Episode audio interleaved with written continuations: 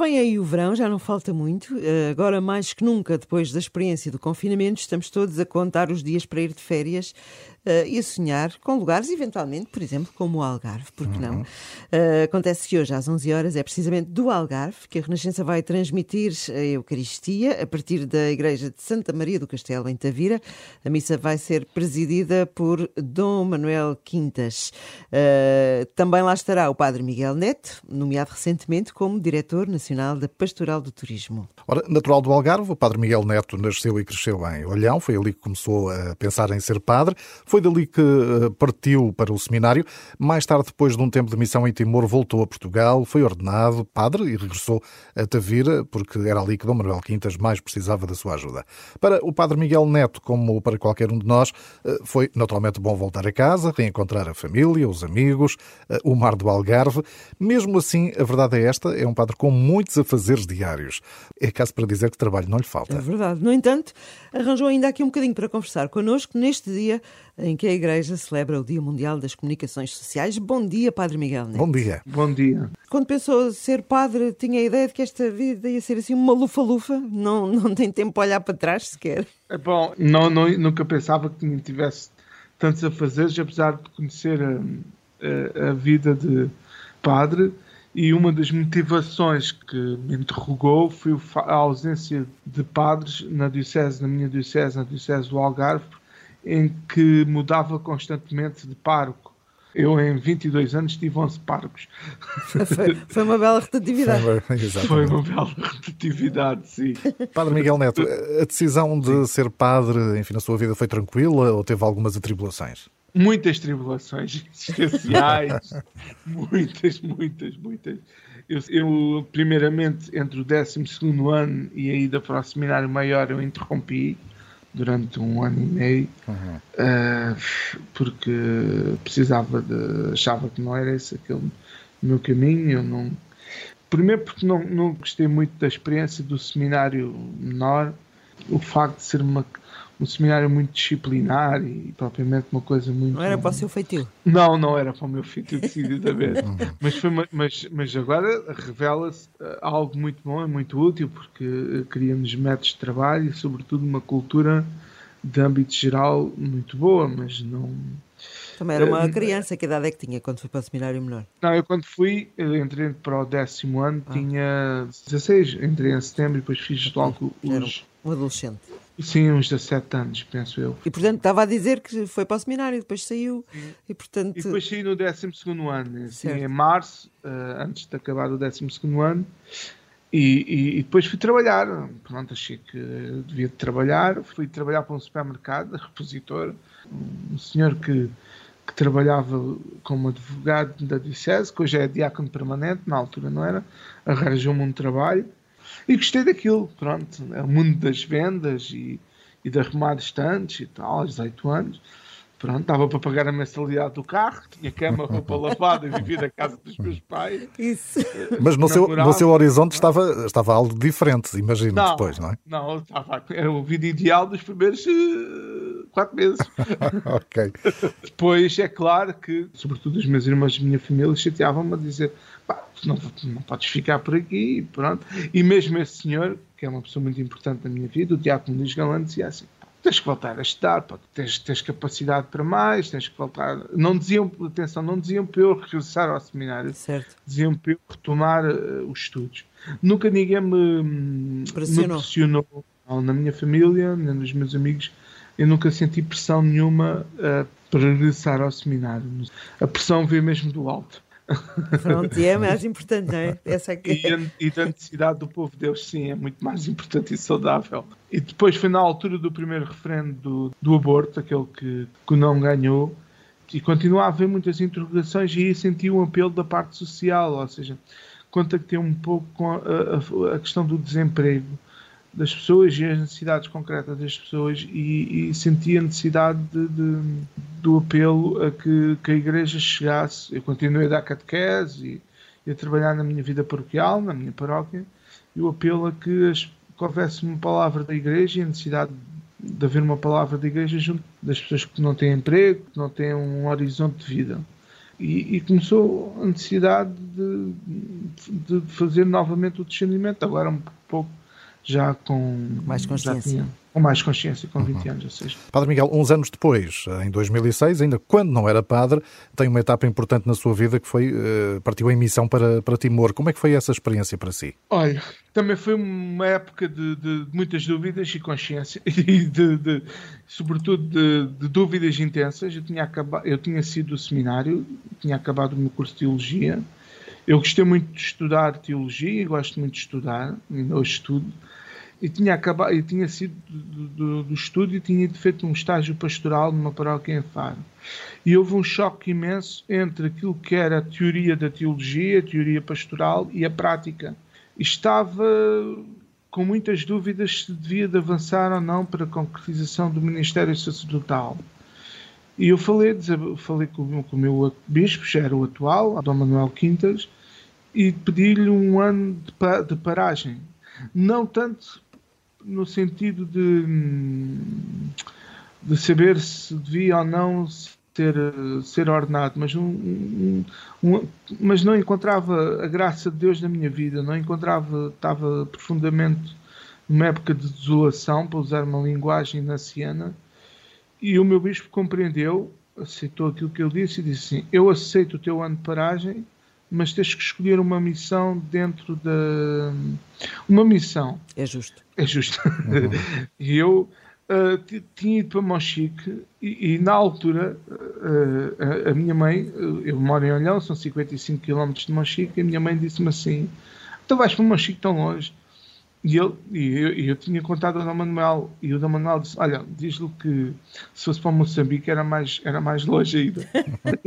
e eu disse-lhe eu disse que, que aceitava. E como eu tinha tido colegas meus timorenses, o Sr. Bispo houve várias propostas e eu disse que a mais longe de todas era Timor-Leste. E eu sempre tive um encanto da Ásia. E, e como todos os missionários vão para a África, eu, para ser do contra, uh, fui para a Ásia e, e, pronto, e foi uma experiência que mudou radicalmente a minha vida, a minha forma de ver as coisas, a minha forma de estar e aprendi muito, muito mesmo. O Padre Miguel conhece bem o Algarve, é um sítio de turismo, um sítio que se ressentiu muito com a pandemia, eventualmente agora talvez a levantar um bocadinho a cabeça. Essas dificuldades foram muito sentidas aí na paróquia, nas suas paróquias? Sim, sim, sim. Nós trabalhamos com os turistas. A partir do momento em que as fronteiras estão fechadas, em que os aviões não chegam, não há visitantes. Sim, imagina até que a nível das pessoas da sua paróquia, que também vivem do turismo, não é? Uh, hum. onde tudo parou, uh, também, se calhar, uh, houve grandes dificuldades às quais a Igreja, nomeadamente, deve ter assistido aí, apoiado de alguma forma hum. também através de várias muito, instituições. Muito. Nós, neste momento, estamos a fazer uma linha, um esforço e, e estamos a constantemente a fazer apelos por causa da Conferência de São Vicente Paulo em Tavira para chegar a todos aqueles que que viram o seu posto de trabalho uh, a ser extinto devido ao turismo. Há, há, coisas a nível de trabalho relacionado com o turismo que as pessoas que não têm a noção, por exemplo, há famílias inteiras que vivem dependentes do turismo. Não, uhum. Primeiro porque há negócios familiares. Pronto, grande parte dos negócios de, do turismo são familiares. Depois, porque mesmo que não haja negócios familiares, há pessoas que uma trabalha num, num café, outra trabalha noutro restaurante, e, e, depois, e depois, porque em muitos casos, jovens, a partir de uma certa época do ano, uh, deixam, quando os estudos já estão resolvidos, vão trabalhar no verão inteiro para ganhar dinheiro para manter os seus estudos, porque são oriundos de famílias pobres, de classe baixa ou média baixa, e precisam desse dinheiro para continuar a estudar. Depois já os reformados que recebem pensões de, de reforma bastante baixas e também iam a, a empregos suplementares para e que recebiam dinheiro para completar as suas, as suas reformas. Ora, não vendo nada disso, essas pessoas a quem vão recorrer? aos, aos vicentinos, aos apoios sociais da Câmara, mas sobretudo à, à Igreja eh, de uma forma global, no caso da Paróquia de Tavira também. E as pessoas que outrora nos ajudavam, tinham restaurantes, que tinham pequenos cafés, que tinham pequenos comércios, agora são elas que nos vêm pedir ajuda. ajuda claro. Padre Miguel, eh, enfim, esta área do turismo eh, está ligado a ela há bastante tempo. Eh, recentemente foi nomeado diretor nacional da Pastoral do Turismo. Precisou de respirar fundo para aceitar esta responsabilidade? Não me foi dada hipótese de dizer sim ou não. É a verdade dos factos. Não me foi dada hipótese foi apresentado o caso como facto consumado. Se tivessem dado hipótese de dizer que sim ou que não, uh, saberiam que eu ia dizer que não, por isso, se calhar não me deram hipótese precisamente por isso. E que linhas, que desafios imediatos é, é, é que tem eh, pela frente? Desafios imediatos tem uh, precisamente esta, esta parte que eu há pouco falei. Uh, como um desafio imediato é ver que, que papel é que a Igreja pode ter na recuperação do turismo uh, pós-pandemia, porque a Igreja não pode estar apenas a usufruir do turismo, também tem que ajudar o, o turismo a recuperar. Uh, e isto é muito, é, é, muito importante. A Igreja tem que olhar para o turismo que faz parte de si da sua missão e usar eh, aquilo que nós chamamos de turismo não como algo pecaminoso ou algo que é prejudicial à missão da Igreja, mas, mas como uma oportunidade para evangelizar e para apresentar aquilo que é, que é o Evangelho, a sua mensagem, aquilo que são as suas obras de arte, que são os seus bens culturais, aquilo que é, que é a, a, a sua palavra feita obra. Depois, o turismo também é uma, é uma, não podemos esquecer, como igreja, que o turismo é o principal foco empreendedor e, de, e criador de trabalho na, no nosso país. E é uma forma de nós eh, nos sustentarmos a nós e àqueles que, que estão nas nossas comunidades. E por isso queremos também que eh, não por as igrejas a render, como eu às vezes pejorativamente ouço e não gosto, claro. mas pôr o nosso, o nosso património, património. ao serviço de, da preservação e da conservação das nossas igrejas. Esse também é um, é um desafio que, que eu gostaria de levar por diante. Padre Miguel, enfim, estamos a falar neste Dia Mundial das Comunicações Sociais uh, e esta é uma área que está muito ligada também, não é? Aos médias, é, ao mundo digital. É a minha área por excelência. Exatamente. Eh, inclusivamente, enfim, nós eh, estamos aqui, eh, nós próprios, a utilizar este, este meio digital, este mundo digital, para estarmos à aqui à conversa, não é? Com, consigo. E, e, de facto, todos nós, enfim, vivemos nestes ambientes, não é? Temos o ambiente físico e temos o ambiente digital. Também se pode evangelizar assim, eventualmente, não é? Eu acho que se, também se pode, não. Deve-se evangelizar assim e não consigo compreender quais são os receios de se evangelizar assim. Acho que a pandemia, penso que a pandemia quebrou os receios que haviam antes. E, e, o maior exemplo que eu dou, já escrevi sobre isso, já disse, e quando tenho que falar sobre esse tema, apresento sempre o mesmo exemplo, é que Corinto era uma cidade tida como uma cidade de pecado, como uma cidade de, de, comerciantes e uma cidade onde havia tudo aquilo que era muito pouco recomendável. E São Paulo tem cartas e tem escritos a Corinto que nos encantam. Atenas, que era a cidade da filosofia, a cidade modelo, eu não conheço nenhuma carta de São Paulo a Atenas. Porque eles já sabiam tudo e não adiantava, Paulo não, Boa não conseguiu lá, uhum. não conseguiu lá ensinar nada.